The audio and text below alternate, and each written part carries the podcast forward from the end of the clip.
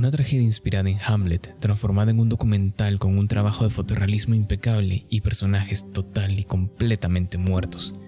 Universos fantásticos queriendo ser parte de una realidad tan limitada. Deshonra a ti, productora. Deshonra a tu familia. Deshonra a tu vaca. Y bueno, yo soy Kadarari, esto es DND, y sean bienvenidos a Live Actions en el cine.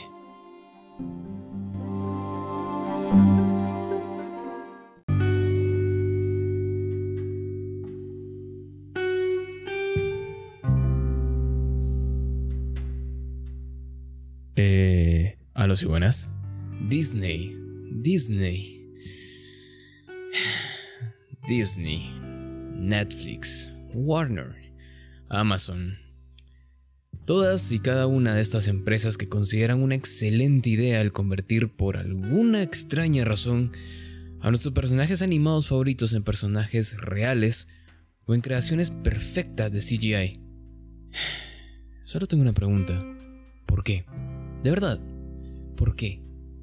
Y no quiero sonar como hater, pero nadie jamás en la vida se despierta un día pensando, wow, sería increíble tener un live action de... Inserte nombre de franquicia que desea arruinar.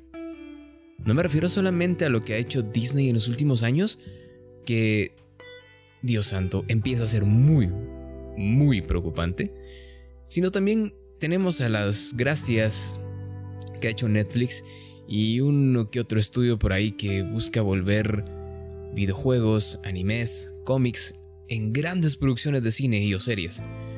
Por alguna razón me imagino a alguien en las oficinas de esas grandes empresas, por ejemplo Disney, pensando, ¿te imaginas poder ver a Simba? El estar observando a este pequeño joven león ver cómo su padre es asesinado por su hermano Scar y luego le pasa una manada de antílopes por encima justo en la cumbre de una tragedia shakespeariana sería brutal. Que eso pasara si todos los personajes fuesen creados con una técnica impecable de fotorrealismo, pero que nadie tuviese expresiones, sean carentes de personalidad y básicamente estén muertos por dentro. Un éxito asegurado. Y bueno, ya luego todos sabemos lo que vino y muchas gracias por las idioteces que quisieron. Tienen una historia que todos conocemos y que amamos en la mayoría de estos casos. Personajes que son muy, muy entrañables. Nostalgia básicamente gratuita. Y sí, digamos que es un éxito asegurado. Pero, ¿por qué salen tan mal? ¿Qué, qué sucede con esas producciones? ¿Por qué nunca pueden atinarle al menos llegan a atinarle en un porcentaje muy bajo. Por el simple hecho de que estas producciones en su gran mayoría están hechas por personas que no tienen ni la menor idea de qué están haciendo. Y ojo, no me refiero que sean malos actores o que sean malos directores, malos guionistas, guionistas. Simplemente son personas que desconocen casi en su totalidad el material de origen. No tienen ni idea de qué están haciendo o el público al que va enfocado lo que ellos buscan crear. No conocen la motivación de los personajes, no conocen el trasfondo de las historias o lo importante y casi imprescindibles que pueden llegar a ser ciertas escenas para la audiencia. No vamos a decir nombres, pero muchas gracias Rey León 2019 por destruir mi puta infancia. Hijos de puta. Pero luego hablaremos de esto. Primero que todo, tenemos que dejar muy en claro un punto bastante importante de, este tipo de, de creaciones no son spin-off ni similares, ¿ok? No son historias totalmente nuevas ni nada por el estilo. Un live action es una producción que se considera un remake, algo que se va a adaptar basado en una historia ya existente. Ahora, esto no quiere decir que por ser un remake van a ser una, una producción totalmente calcada escena por escena a la historia original. ¿Por qué no? Al final de cuentas se trata de buscar algo, digamos que, fresco. Pero esto, tampoco significa que se vayan a pasar por donde se les venga pegando la chingada gana el material de origen y hagan cambios sin sentido que no respeten ni siquiera lo que hizo tan grande a estas producciones. Como vamos a hablar un poquito más adelante de esto, pero es como que quieran crear la película de Pinocho y el protagonista va a ser la tía de el abuelo de Pinocho. Exacto, no tiene sentido. Y básicamente eso es lo que han terminado haciendo en los últimos años. cosas que no tienen en el menor de los sentidos. Pero bueno, volviendo un poquito al tema, comprendemos y entendemos que quieran crear algo nuevo, algo totalmente fresco y que sea parte de un universo que ya existe, que sea como se le llama canon, pero entonces si no van a hacerlo bajo estas condiciones, digámoslo de cierta manera, sáquenlo por otro nombre. No, no utilicen una nostalgia, no utilicen cosas tan baratas como el ponerle en grande el nombre de una franquicia que ustedes recuerdan con muchísimo cariño en su infancia para el simple hecho de jalar público. En serio, no, no hacen nada bien en, hacer ese tipo de, de, tonteras. Simple y sencillamente utilizan los nombres de las franquicias para pegar en la nostalgia y que muchos vayamos a ver a nuestras películas favoritas, a nuestros videojuegos favoritos, a nuestros personajes de cómic favoritos en la pantalla grande con un ligero toque de realidad. Y sí, digo realidad porque muchas de estas producciones claman a pegarse a la realidad, a hechos reales, entre comillas. Y por ese tipo de razones es que eliminan ciertos materiales. Ahora, y aquí quiero hacer un pequeño paréntesis, esta gente tiene serios problemas con qué carajos es la realidad. En serio. Están diciendo, y perdón si alguien no ha visto Mulan, yo sé que no salió en Latinoamérica, pero lo que voy a hablar sale en el, en el trailer, ¿ok? Entonces no se, me, no se me alteren, tranquilos, relájese, respire. Por favor. Y si no, dele al botoncito que dice adelantar 10, 15 segundos, no recuerdo. Y todos en paz si le llega a perturbar algo de esto. Si no han visto ni siquiera el, adelanto que existe por, por ahí en, internet. Mulan es una película que está, entre comillas, apegada a la realidad, por eso crearon el live action, por eso quitaron a Mushu, entre, la entre otras razones de no querer eh, entrar en, problemas culturales con China. Es por eso que cambiaron ligeramente la historia de la versión animada y ojo, yo sé, Mulan no es originaria de, Disney, no es, una, no es, una, historia original de ellos, es un poema asiático, eh, chino si no estoy mal, eh, para ser más específicos. Pero si van a sacar una, un live action de Disney, es evidente que va a estar basado en la versión animada. Bueno, tomando en cuenta esto, quitaron todos esos elementos porque en teoría querían algo más apegado a la realidad. Vayan y platiquen con su reputa madre. ¿Ok? Gracias. ¿Me vas a hablar de realidad? Cuando me estás quitando un dragón porque te parece muy fuera la realidad y me meten un ave fénix, que no sé qué mierdas tiene que ver un ave fénix con la cultura asiática, si alguien me, me pudiera corregir o mandarme un artículo donde yo me instruya de dónde carajos aparece este tipo de aves en la mitología china, se lo agradecería mucho. Me ponen a personas que, hasta donde yo sé, en el mundo en el que yo vivo, en la realidad y las leyes de física que yo tengo, un ejército de unos no pueden subir corriendo a la pared de un castillo. ¿Ok? Muchas gracias. Entonces, no tiene sentido tampoco que clamen el hecho de adaptar este tipo de producciones a la realidad cuando, no se están adaptando a ella. Es una simple excusa para quitar cosas porque no saben cómo adaptarlas o simple y sencillamente saben que va a ser un total bodrio y es la excusa que se les ocurre lo más rápido posible. Los live action es la forma más sencilla, muy entre comillas, de abordar varios mercados porque tienden a llamar la atención de personas ajenas al producto, porque consideran que es una franquicia totalmente nueva, porque desconocen la versión animada, desconocen los videojuegos, el cómic o de donde es el material de origen. ¿A qué nos trae esto? El poder abarcar mercados como los videojuegos, animes, cómics, como ya mencionamos, y en teoría buscar un público más grande, un público mayor, y es por eso que encontramos nombres como Warcraft, Resident Evil, The Witcher, eh, Higurashi no Kokoroni, Tokyo Gold, Your Name, cómics, bueno, creo que todos conocemos el MCU, eh, lo que ha hecho DC últimamente, em, The Watchmen, Spawn. Eh, ah, y cómo olvidarme de la belleza que hizo Netflix con Death Note. Muchas gracias por nada. Espero jamás en su reputa vida se les vuelva a ocurrir sacar una adaptación. Gracias. En serio, no es necesario. No lo hagan. Por favor todos se lo vamos a agradecer. Gracias. Volviendo al tema, que ya nos desviamos, lo siento, Netflix me pone un poquito violento a veces. Querer buscar un público mayor por la tonta idea de pensar que porque es animado es un producto para niños o es un producto infantil, cuando en realidad solamente es una técnica. La animación es una técnica que se utiliza para contar una historia. Puede estar dirigida a distintos públicos, puede estar eh, desarrollada en distintos géneros y querer abarcar un público más adulto no tiene absolutamente nada que ver con que el material esté o no esté animado. Más bien esto recae en la historia, en la profundidad de los personajes y lo que ésta tiene que ofrecer como un producto completo. Sí, comprendo de que hayan personas que les moleste el ver, entre comillas, dibujitos o personajes que, que estén en computadora, pero considero que deberían de darle mayor oportunidad a ese tipo de situaciones y no simplemente juzgarlo porque se ve infantil, entre comillas, cuando en realidad no lo es. En algún momento crearon, vamos a llamarla con todas sus letras, con letras en negrilla, Arial 12, subrayado y en todas y cada una de sus putas letras, con toda la, con todo el énfasis del mundo. Una mierda total y absoluta Dragon Ball Evolution.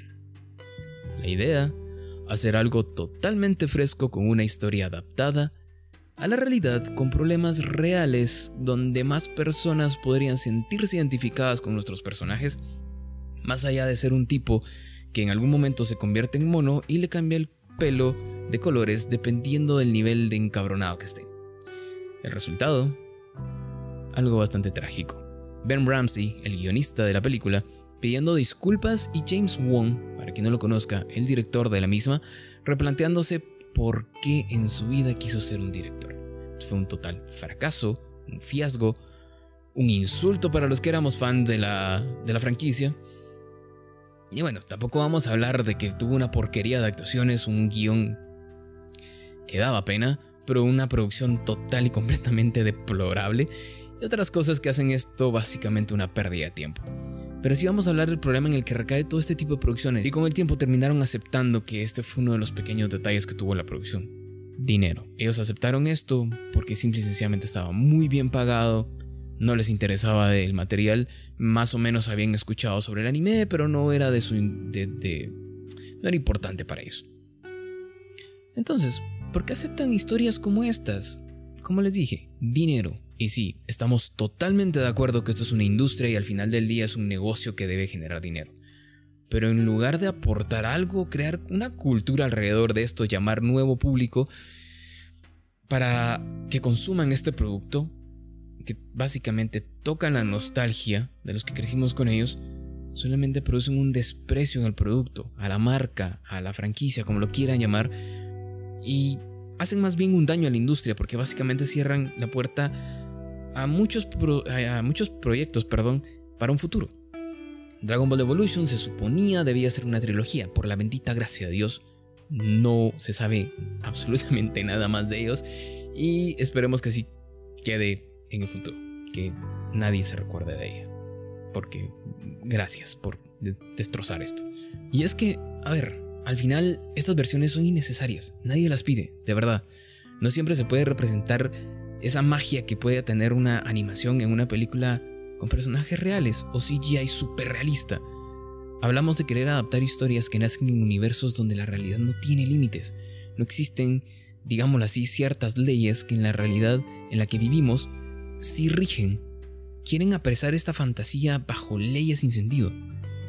Sería, por ejemplo, muy difícil, y para los que ya vimos el Rey León o tuvieron la desgracia de pasar todo ese tiempo viendo ese... Ok, que, ya vieron el Rey León. Sería demasiado difícil el recrear los musicales de Rey León tan utópicos, el de la versión animada, ¿sí? El crearlos en versión live action y que no se vean ridículos. ¿Qué fue lo que hicieron? Un montón de animales muertos, y muertos me refiero a que no tenían alma. Eh, más o menos cantando... Eh, no, en serio, se vio muy mal. Era, era, fue un total fracaso. ¿Sí? Eh, en serio. Ah, es que solo recordarme por el amor de Cristo. Ok. Continuando. Aparte de este tipo de de tonteras que, que han hecho. Por ejemplo, con el Rey León también han hecho otras bellezas, como por ejemplo Dumbo. El querer básicamente volver un personaje secundario al protagonista de la película, porque por algo se llama Dumbo. A ver, si tu película tiene el nombre de un personaje, ¿por qué crees que lo tiene? Porque es el puto protagonista. No es difícil de entender, no es un personaje secundario, ¿ok? Gracias. En serio, no, no sé quién, a quién se le ocurrió esta brillante idea, pero fue una idea muy tonta sacar Dumbo y donde tenía más protagonismo los personajes que a nadie le importaban.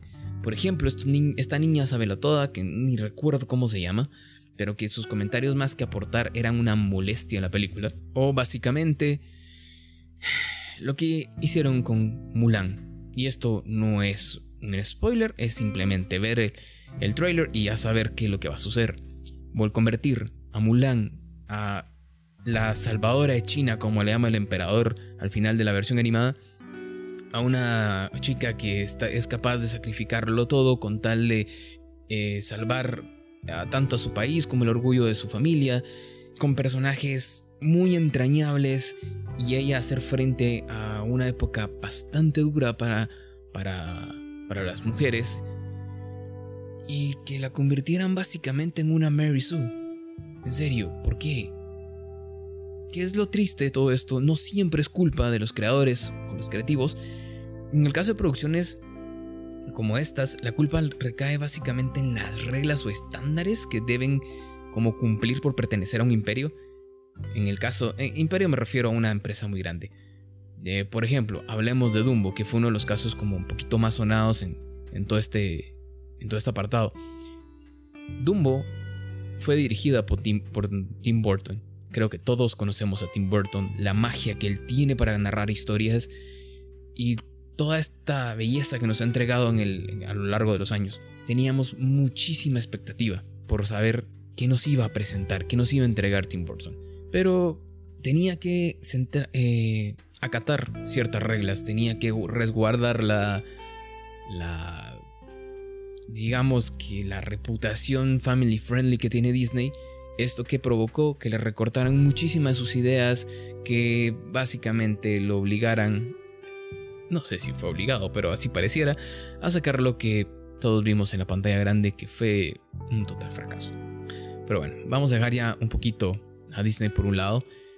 Y también, no, no, todo es tragedia, ¿ok? También existen live action que han sido muy bien trabajados, que están muy bien hechos y que no son una pérdida de tiempo absoluta, sino son cosas que te van a hacer pasar un buen rato. Como por ejemplo, la última que ha sido un poquito más este, sonada, que creo que todo el mundo conoce a Henry Cavill, y llamó muchísimo la atención por eso, The Witcher. Una serie basada en los libros de... ¿Por qué mierda la gente se llama así? Disculpen, no... no mi, polaco está muy oxidado. Pero los libros de Anshe, Ans, Anshe Sapkowski.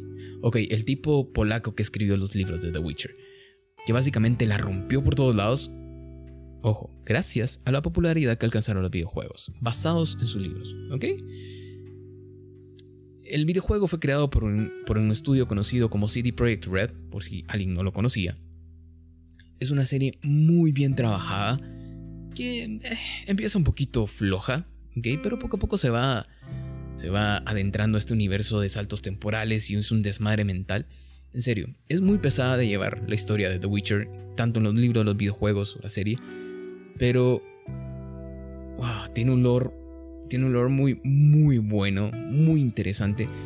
Si usted es fan de Game of Thrones y le dejó el corazón destruido el final, que bueno, no vamos a hablar de eso, de la porquería que hicieron les recomiendo vean The Witcher, o jueguen The Witcher, o lean The Witcher, como quieran. Les, les va a arreglar mucho la existencia.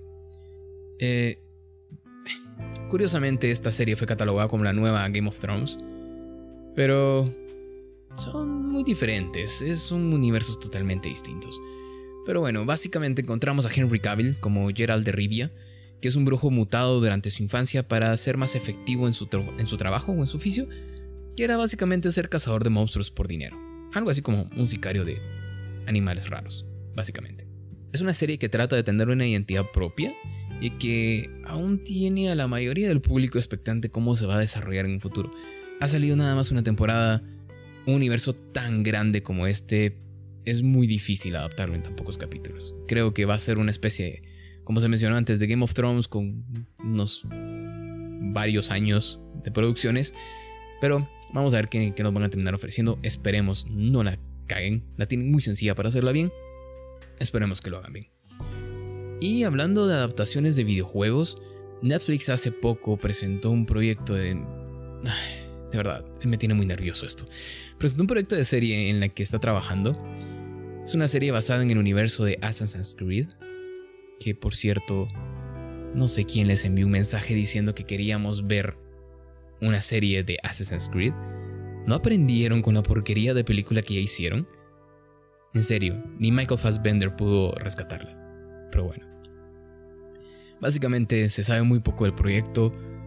Creo que fueron como 10 segundos de un. de un. ¿Qué teaser se le puede llamar a eso? Eh, que lanzaron en redes sociales, donde lo único que se ve es el logo de la franquicia, que es el logo de los asesinos, con una N espantosa de Netflix en el centro, y un sonido de. Supongo es un halcón. Que para los que hemos jugado a los videojuegos saben que no es como muy ajeno al, universo. Pero esperemos que hagan las cosas bien y no creen otro dolor en el pecho, como todo lo que hacen basado en videojuegos y terminan cagándola. O lo que hicieron con Dead Note. En serio, nunca se nos va a olvidar eso. Se, tuvieron que esforzar demasiado para cagarla de esa manera, de verdad. Y pusieron todos sus esfuerzos, hijos de puta, pero bueno. Regresando a las cosas bonitas de, de este tipo de, trabajos, hay adaptaciones que son obras maestras, eh, obras que hacen justicia al material de origen y son dignos representantes de estos universos, como por ejemplo Tokyo Ghoul. Es una obra bastante popular que cuenta con un manga de culto, pero un anime bastante triste. Nos daban la noticia ya como por el 2017 que tendrían una adaptación live action de la obra, todos tenían muchísimo temor de qué iba a salir de todo esto, gracias a la adaptación tan mala que tiene el anime, pero nos enseñaron que cuando las cosas se hacen con un gusto y reconociendo el producto que se, que se tiene, se pueden crear maravillas. No les voy a mentir, yo era ajeno en este tiempo a Tokyo Ghoul. Yo el anime lo vi hace dos años, creo, más o menos. Me pareció un anime bastante triste, es como que tiene rasgos de que quiso ser muy grande pero se quedó a medio camino. Había visto la adaptación de, Tokyo Ghoul, pero es de esas cosas que ves en la vida y es como, ah, ok, está interesante y nunca le pones como mucho cuidado. Ya luego fui entendiendo muchas otras cosas, pero lo hicieron muy bien. Es una adaptación considerada como la mejor adaptación de un anime a un live action, junto a una belleza conocida como Rurouni Kenshin, que si alguno creció viendo Cartoon Network allá como por los 90s, 2000, conoció esta serie llamada Samurai X, donde sacaron un live action eh, allá como por el 2012. No lo vi porque lo último que vi de Rurouni Kenshin fue la serie y luego un par de bobas que trataban muchas cosas políticas, me desesperó, me aburrió y nunca más en mi vida quise saber de ella. Pero dicen que es muy buena, no se las podría recomendar porque no la he visto, pero si alguien la vio, mándame sus comentarios, sería un gusto escucharlos bueno, leerlos. Dentro de, todo este desmadre también encontramos el mundo de los cómics, como... Y creo que todo el mundo sabe de, quién voy a hablar. Sí, señores, de Marvel y su MCU. Creo que no existe nadie tan único y diferente en mi audiencia como para que no hayan visto tan siquiera una de las películas de, de este universo. Es un universo odiado por muchos porque, entre comillas, destruyó el cine y amado por otros que crecimos leyendo cómics y deseando en algún momento ver a nuestros personajes favoritos en una producción tan grande, rompiéndose la madre a diestra y siniestra. Pero el MCU, y vamos a ser muy breves en esto, es el mejor ejemplo de cómo hacer las cosas bien, de manera inteligente, una adaptación de obras populares masivas, creadas en algo muchísimo más grande, e incluso dándoles una personalidad nueva y una cara a cada representante o a cada personaje te guste o te disguste mucho. ¿Por qué? Nos guste o no, Iron Man va a ser Robert Downey Jr., Chris Evans va a ser siempre el Capitán América, la cosa hermosa, preciosa, poema de la vida, Scarlett Johansson va a ser siempre Black Widow. Siempre va, van a existir estas eh, asociaciones con el personaje y el actor. Pero tampoco todo es gloria absoluta para Marvel. También tiene sus tropiezos, evidentemente películas buenas, películas malas. Saludos a Iron Man 3. Y por ejemplo sus tropiezos con sus villanos que son estúpidamente malos. Bueno, también encontramos obras como pueden ser, eh, o como lo fue en su momento, las obras de Nolan con Batman y el mítico Joker de Ledger. Eh, encontramos también eh, Watchmen y su magistral adaptación. Y creo que la, última, un poquito más famosa que ha salido en, formato de serie, que ha sido The Boys. Y su demostración de cómo hacer una. Cómo hacer una, una serie basada en un cómic de forma muy particular.